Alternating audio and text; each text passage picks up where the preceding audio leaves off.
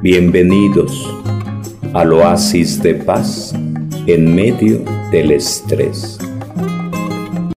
Y lo, lo que yo este, hice para poder dar mi tema, tuve que leer no todos los libros de Ruth, de Tobías, sino nada más darle un repaso y sacar lo más importante. Este, en la Biblia nos dice cómo esos personajes nos ayudaron para nuestra salvación. De diferente forma, pero cada uno tuvo un, este, digamos, una misión, ¿sí? Y es la que tenemos todos nosotros. No nada más los, los, los personajes o las personas que sobresalen en la Biblia, sino la misión es para todos nosotros. No nada más les decía yo el sábado, para los que pasamos y damos un tema, o para los que venimos a una preparación, sino que son diferentes misiones, diferentes llamados, pero lo importante de cada uno de nosotros es el poder descubrir ese llamado que Dios nos hace. Ese llamado Dios nos hace a través de diferentes formas, ¿sí? A las madres de familia les da ese llamado para que sean buenas madres de familia y sepan llevar por el buen camino a sus hijos.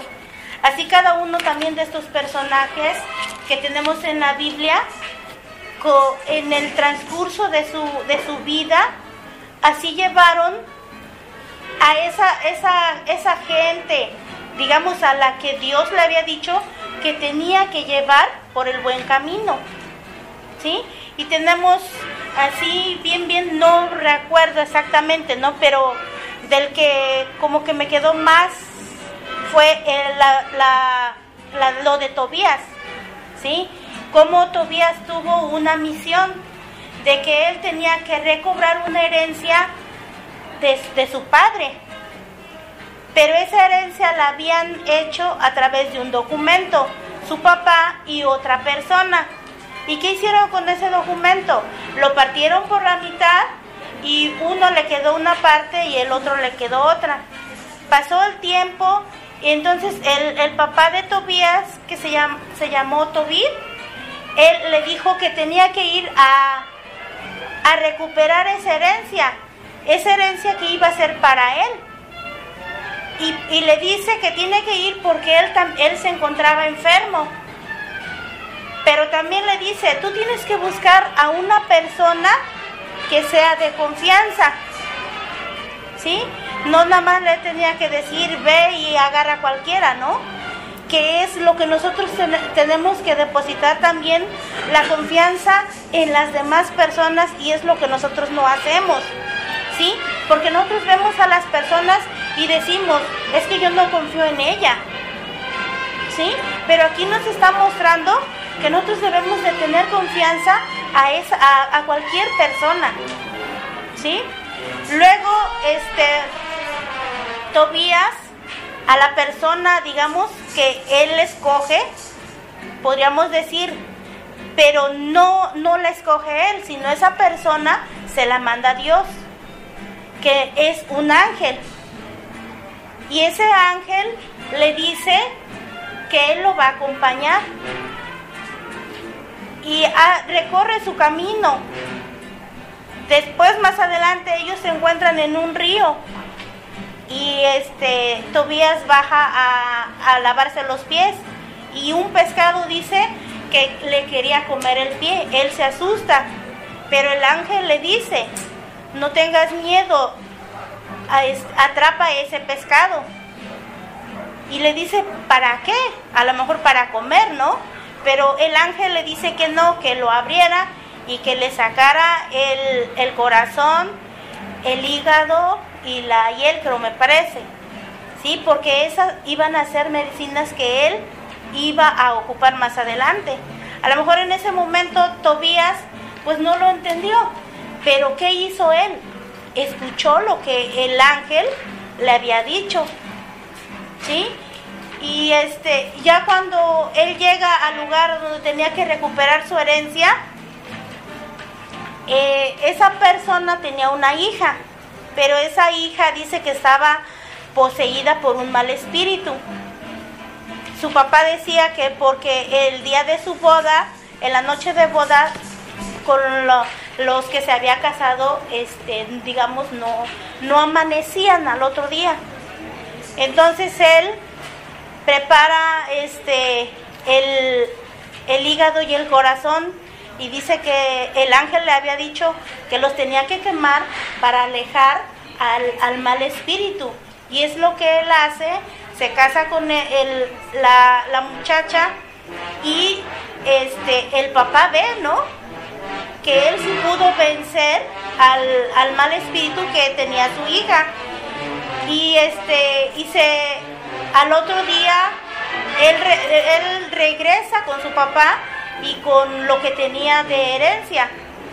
Pero también su papá estaba enfermo y su papá nos, nos decía en, en el libro ¿no? de Tobías que él también lo cura, que lo cura porque su papá no veía.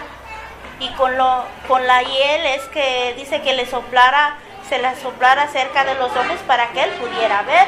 Y es lo que hace y su papá se le quita como una tela que tenía en los ojos. Y muchas, muchas veces nosotros tenemos esa tela también. ¿Por qué? Porque no vemos lo que Dios nos está diciendo que debemos de hacer. Muchas veces nada más hacemos lo que nos conviene. ¿Sí? Tenemos una misión, tenemos un compromiso, pero no es para, para, para el mundo, ni para quedar bien con los demás. Ese compromiso que Dios nos da es para poder llevar a cabo la salvación, pero de todos. ¿Sí? No nada más de, de, las personas, digamos, que me cae bien y yo le enseño lo que es la palabra de Dios. Tú no la entiendes, yo te la explico, ¿no? Sino que, que abramos bien los ojos, porque que sepamos dar a cualquiera, no nada más a algunos. Y lo importante también que nos enseña es que cuando nosotros vayamos aprendiendo, que también nosotros no, no, no, no hagamos por quedar bien ante los demás, ¿sí? Porque eso Dios no nos lo va a tomar en cuenta, ¿sí? Entonces, todos, todos aquí, nadie es más ni nadie es menos todos somos iguales, todos tenemos un compromiso, todos tenemos una responsabilidad para con Dios. ¿Sí? Y este y él cura a su papá y de esa forma este él recupera también su herencia. También nos habla de de, de Judí y de Esther. vamos a hacer un paréntesis eh, hay los que traen Biblia, busquen por ahí ah, cuando se casa Tobías, hace una oración. Esa, esa lectura, ese texto en ocasiones sale cuando hay boda. Entonces, pero ya lo que nos acaba de decir es que tenía miedito, tenía miedito de que al día siguiente no amaneciera, no amaneciera vivo y lo hicieran cafecito y lo velaran. No, sí hacen oración los dios, pero decir, ver, ver un poquito más el trasfondo de por qué la oración, de que sentía pasos en la azotea. Bueno, después buscan en, para en la, al menos anotarán en su cuaderno, la cita bíblica, la oración que hace en su noche de bodas, que hace Tobías con su pareja, con su mujer, con Sara. Entonces, ese aspecto es importante. Otra pregunta. aparece el ángel guiando a Tobías eh, hacia el camino de la felicidad. Entonces el punto es, ¿qué ángeles te han acompañado en tu vida? ¿Qué ángeles, qué ángel, qué ángeles ha enviado Dios para que te acompañe en el camino de la vida. Entonces, ese aspecto también tenemos que, remarcar. El punto es este, miren, tendremos que ir planteando eh, preguntas para la gente. Entonces tenemos que sembrar interrogantes, preguntas. No, no podemos darle todo mascado. No, no, no. Todo peladito y a la boca, no.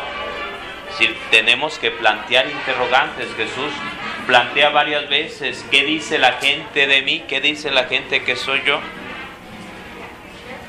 Entonces, ¿crees que puedo hacerlo? ¿Crees que puedo sanarte? ¿Tienes fe? Y un sinfín de preguntas que plantea Jesús.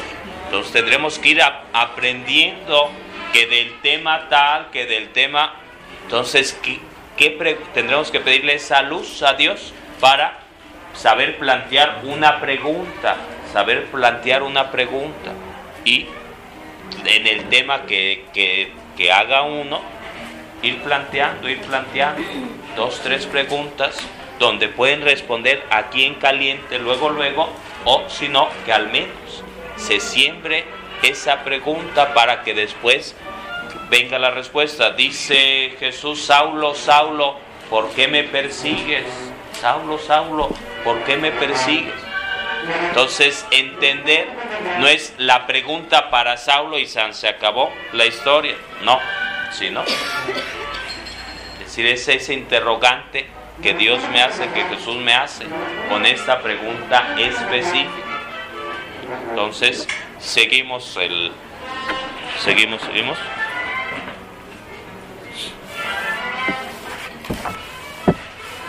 Judío, ¿quién era? Ruth Ruth, a ver, con Ruth.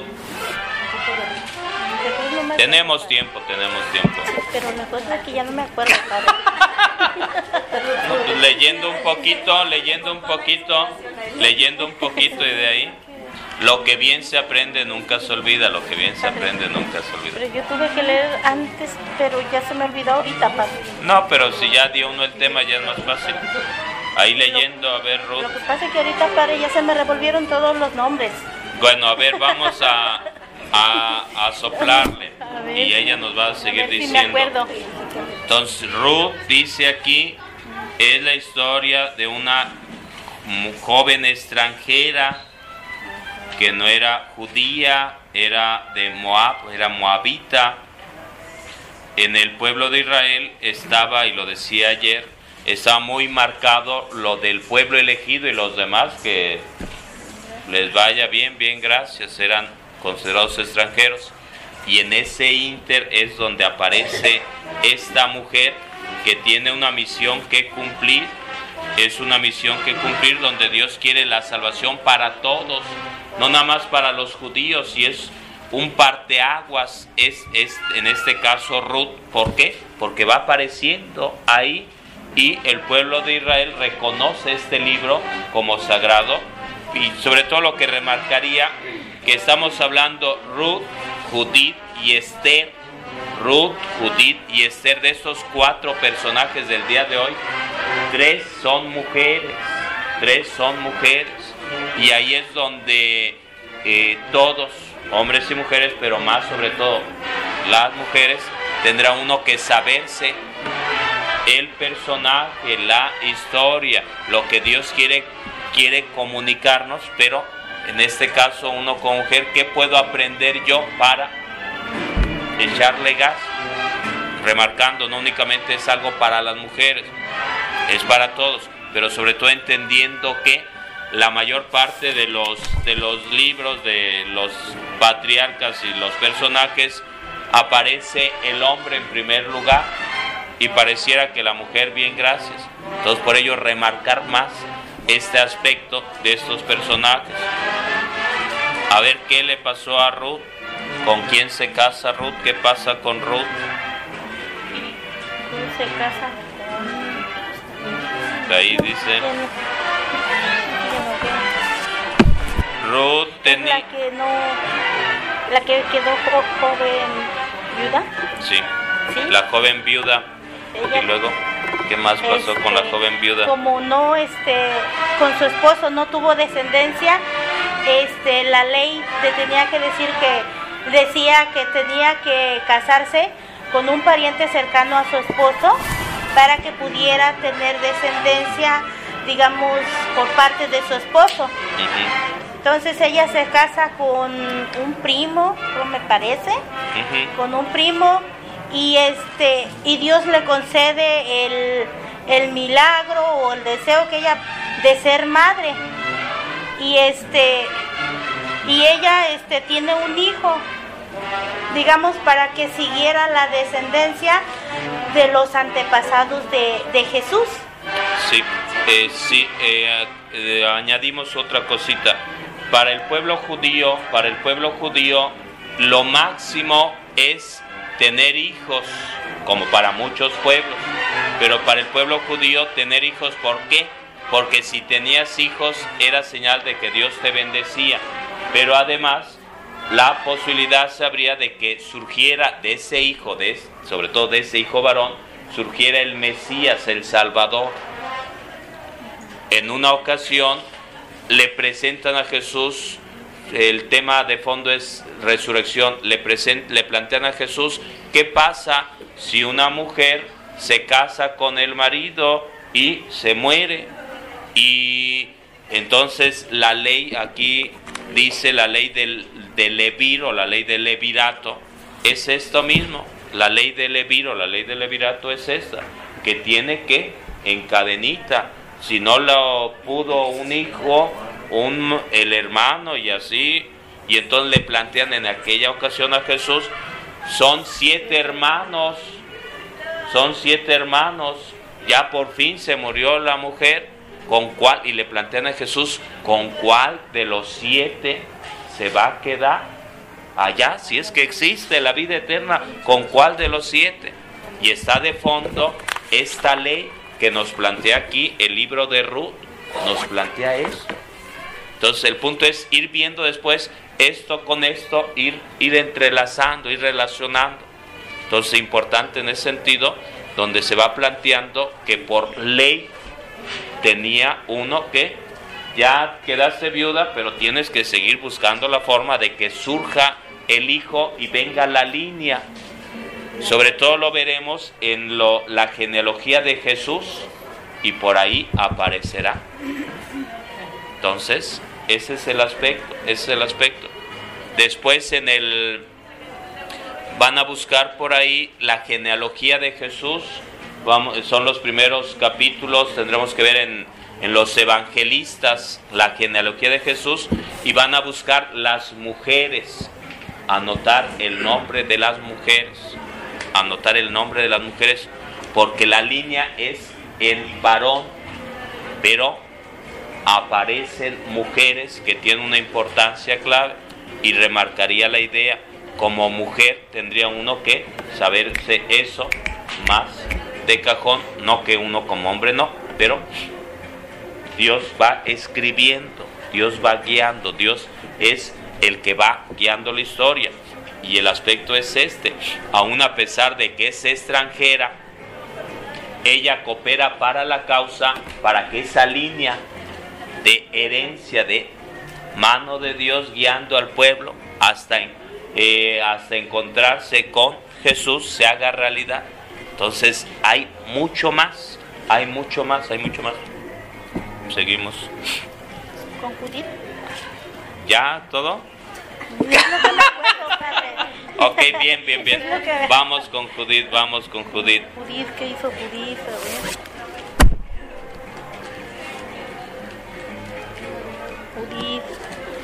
Judith. que tuvo una fe firme en Dios. nos habla?